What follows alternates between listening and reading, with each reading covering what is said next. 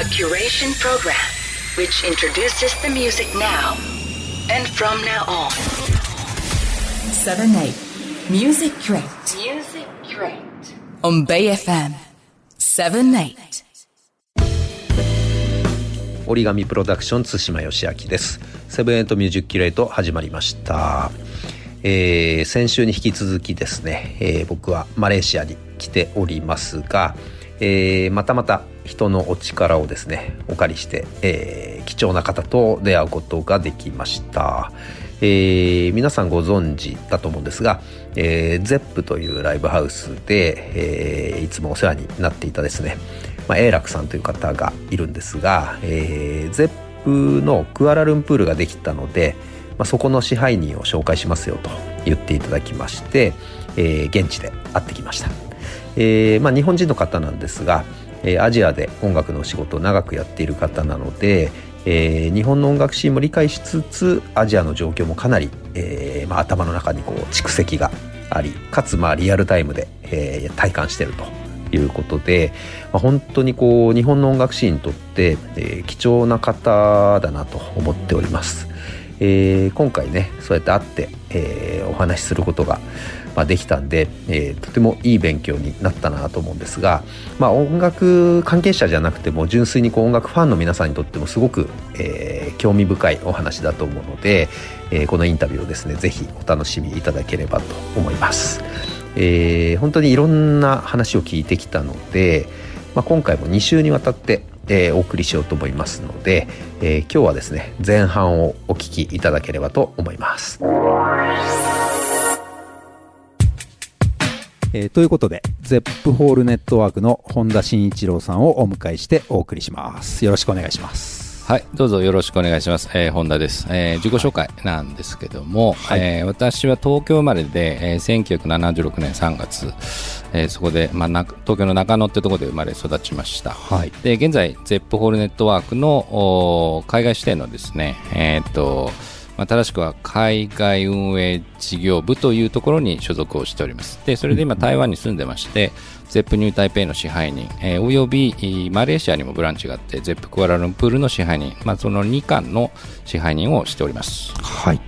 ということでね、さっきあの、ちょっと、一杯ね、飲みながら、はい。いろんな話を聞いて、と、解けばよかったなって面白い話が、もうたくさんあるんですけど、はい。まあ今日ね、それをもう一度ちょっと話していただければなと思っているんですが、はい。えーまずね、あのーアジアの、うん。えーまあ、特にね、今いらっしゃるのは台湾、マレーシアだと思うんですが、はい。音楽シーン、はい。えーどんな状況ですか、今？はい。えーっとですね、まず、まあ、市場がどんな感じかっていうのを簡単に言いますと、まあ、はいまあ、正直、その、東アジア、東南アジア、各国違うんですよね、音楽市場自体が。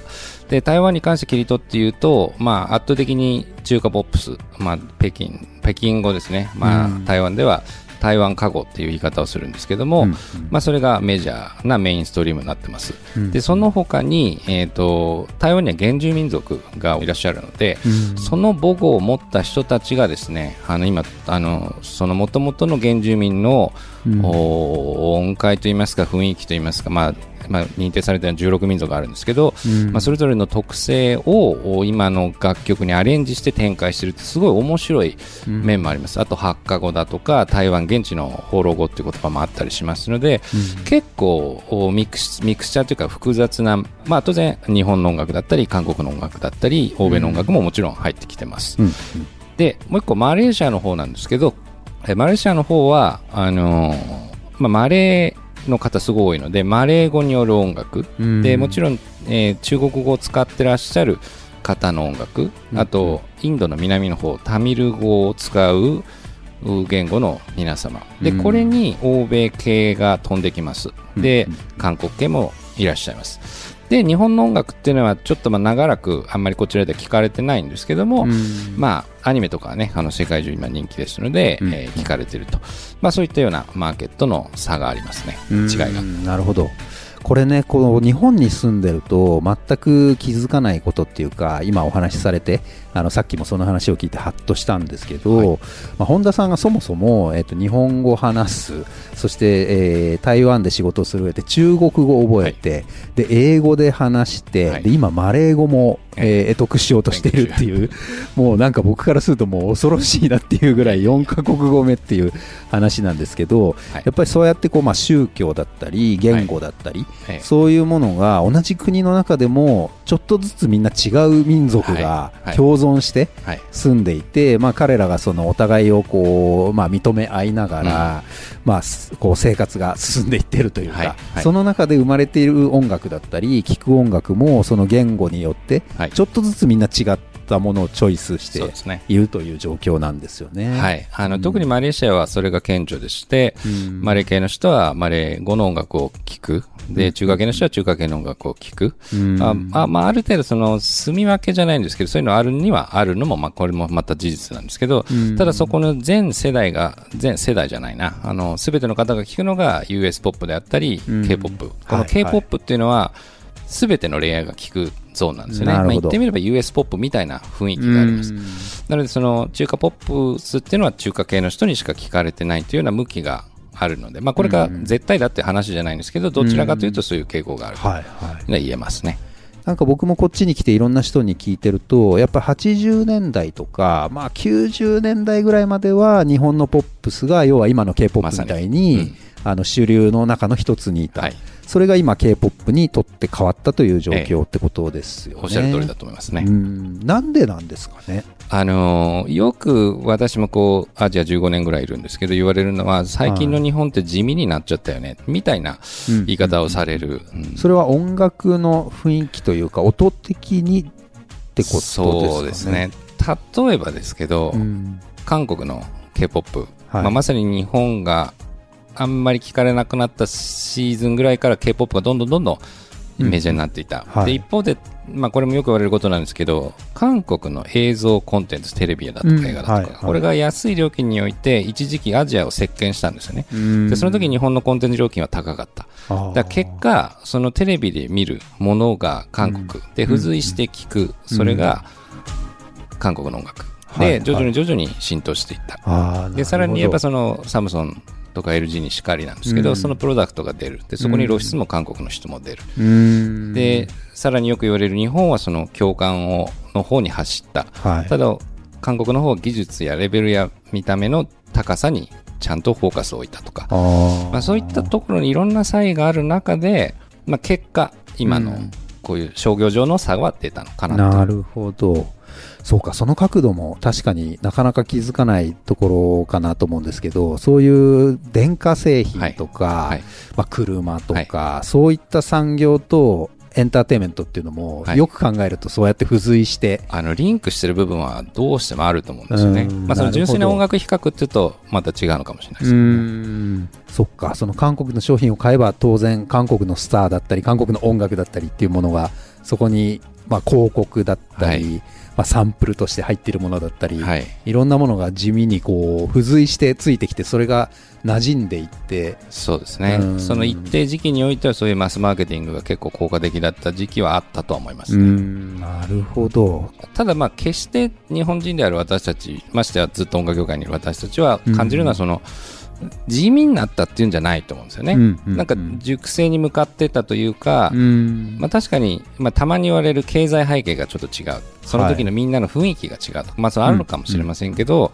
一つの文化的な流れとしてより細分化しうん。より熟成しに向かっていっただけであって、やがていつか今 k p o p 華やかに、ね、売れてますけれども、うん。世界が日本のそれぞれの良さ日本の音楽っていろんなパターンがあるパターンというか、ねはいはい。中身があると思うので、うんうん。より浸透されていくフェーズがいつか来るんじゃないかなと個人的にはちょっと思ってますね。なるほどなるほど。まあ、他にどうですか？その外から見て日本の音楽シーンってどう見えてます、えーっとですね、まあ、アニメって言うと本当に世界中にちゃんとシェアがあるので、その一定多数の人に、一定の人に受けてるはず、受けてると。うんうんで、いわゆる J-POP、J-ROCK って部分がなぜ海外で刺さりづらいかという部分。これは、まあ本当に、なんですかね、まあ一つには言語だったりだとかするのかもしれないんですけど、ひあの、海外とのその、市場のコラボレートの少なさもこれ1個挙げられると思うんですよね。ああなるほど。もちろん英語圏もちろんアメリカで売れれば世界的に売れうん。るこれは分かりやすいですね。イギリスもしっかり、うんただ日本語という言語は日本でしか喋られていない、うん。でそのそこの意味で言うと価値をそこで共感するというのはちょっと難しい。なるほど。ただ K-POP の場合だったらもう韓国でも分からなくても伝わってますよね、うん。ただまあこの K-POP の場合はロックではないですよね。はいはいはい。どちらかというと。んだからなんていうんですかね。日本の独特なうん。そのいいとか悪いという話ではなくて、まあ、そうですね、確かに、はい。うん。ただまあ、そうですよね、そういう意味で言うと、アメリカ、イギリス自体が今、音楽ジャンル、売れるものっていうのが、だいぶこう偏ってきてて、はい。ロックとかって意外とこうちょっと厳しい状態にあるじゃないですか。はいはいで日本はじゃあどうなんだって考えるとやっぱりアメリカ、イギリスとちょっとジャンルが乖離してるっていうところがあって、はい。K-POP ってやっぱりアメリカ、イギリスのはい。メインストリームにちゃんとなんかああえてだともちろん思うんですけど、うん。寄せてきてるところがあって、はい。まあ、ヒットすべくヒットしてるというか、ん。っていうところもあるのかもしれないですね。そうですね。うんうまく言えない難しいゾーンなんですけどね、まあ、そうですよね。でもなんか今すごく僕らが勝手にこう日本から見て思ってることと意外と違う見解がやっぱり出てくるんでやっぱり内側から見るのと外側から見る、ええ。これ多分両方あるっていうのはすごく、まあ音楽に限らずだと思うんですけど、うん中からだけい一方向からだけ見てると、やっぱり見えないものってそうですね。あるんだなって一つ確実に言えるのは、ええ日本人じゃないとわからない共感する歌詞みたいなうん。ものですごく日本で支持を受けてる方というのは、うん。海外であまり知られてないんですよね、それは日本で生まれて育ったバックグラウンドや背景がわかるから刺さる。はいはいはい。日本ってやっぱりその共感の文化が多い、うんうんうん。だからそれはそれでいいと思うんですね、はい。ただその海外にそれを理解させようと思っても、うん。うんみんなそれぞれ違うバックグラウンドで生きてるから、はいはいはいちょっとスッてわからない。っていうことなんじゃないははかと思うんですよね。それすごい今あ確かにと思ったのが昔あのうちのアーティストで、はい。あのアジアのある国の CM の音楽を作ってくれって言われたんですね、えで曲は気に入ってもらったんですけど、はい。えー CM 自体も日本で制作したんですね、はい。でその国に音楽と映像を作って納品したら、うん。この CM は使えないって言われて、あいわゆるポシャっちゃったんですね、はいはい。でこれなんでなんですかって聞いたらいや、はい。音楽は良かったと。うん。なんだけどその CM があるパートで女性が涙を流すシーンがあったんですね。うん。これはうちの国では誰も理解ができない。なんでここで泣くんだって言われなて、ね。これは CM として成立しないって言われちゃったんはい。ですよ。ね、はい。はい。それもまさにそういうことですよね。その国では理解できない。そうですね。うん。日本人はここで泣くよね。みはい。たいな、。はい。多分そういうことなんですかね、本当そういうのあると思います。ん。で、本当に国ごとそういう響く響かないってあると思いまして、うん。で、隣国である、あの、中国であったりだとか、うん。まあ、あの、私は勝手に思ってるんですけど、漢字文化圏、漢字が使われてるところ、これは意外と日本コンテンツは刺さりやすいんですよ。アジア的思想をベースに持ってるので。それでも日本と中国とか韓国やっぱ物の考えの違いは確かにあるんですけど、はいはい J-POP をまんま外に出すときは、うんやっぱり地理的にも近い使う言語というかまあ漢字ですよね。うん漢字の文化圏のところには刺さりやすい。これは事実です。はい。まあ、散々いろんな日本のアーティストの海外公演を見てきたんですけど、うん。まあ、コロナとか置いといたとして、うん。で政治的な理由だとかそういうところも置いといたとしたら、うん。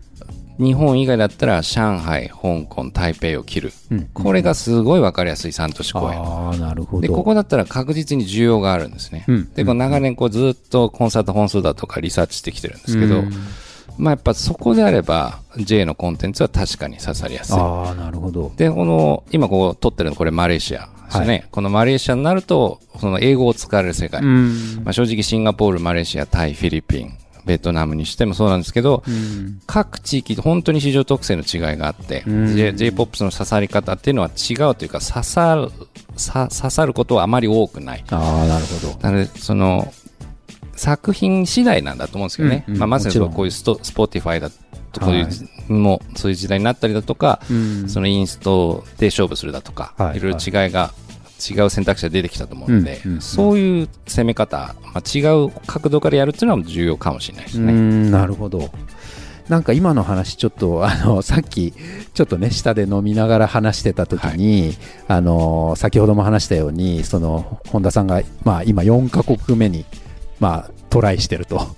いうことで、あの僕、ちょっとまあ言語マニアなんですよねみたいな話で、なんかその時の話が僕、すごい面白かったんですけど、はいちょっともう一回さっきのあの話で、話で。えっとね、はい。ざっくり言うと、はいななんて言ったらいいんだろう、あのなんか似た言語が、はいあのこう日本でも例えば茶碗はこっちでも茶碗みたいな、なんかそんな、ね。はい。話で、なんかはいそういうのを研究してるみたいな話、ああ、それすごい面白かあのったんで。、純粋に一瞬話がそれて恐縮なんですけど、はい私はただの言語オタクでして、はいはい。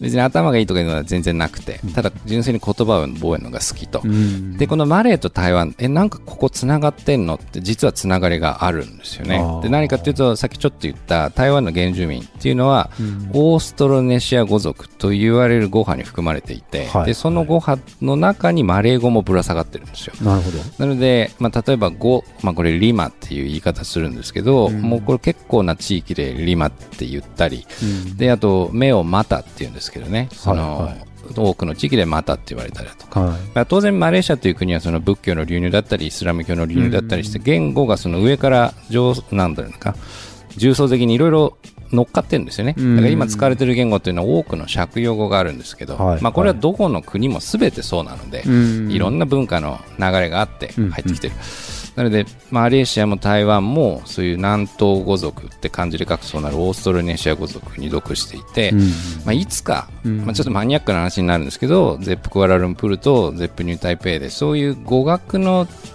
うちら一緒なんだよっていうところをつなげるイベントのようなものうん。ができたら嬉しいなともちょっと思ってますね。なるほど。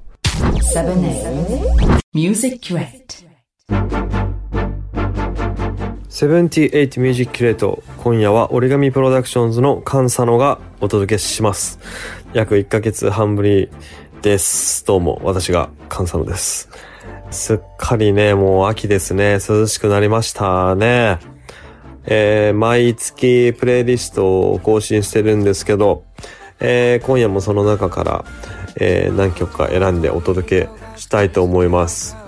まあ、あのーこうやって実際に曲を選んでみると、改めてこのアーティスト本当に自分好きなんだな、みたいな、結局同じアーティストになってしまうっていうのは結構あって、今月はルイス・コールとか、ジェイ・ラモッター、スズメとか、この番組でもほぼおなじみになりつつあるアーティストを今回も選んでますけど、えっ、と、サブリーナ・クラウディオっていう、えーシーンが最近めちゃめちゃハマってて、もう今 LP をずっと探してるとこなんですけど、なかなか売ってなくて、えー最近めちゃめちゃ聴いてるので、まずはそのサブリーナ・クラウディオから聴いていただきたいと思います。ではそんな感じで、えー今夜も監査のセレクトでお聴きください。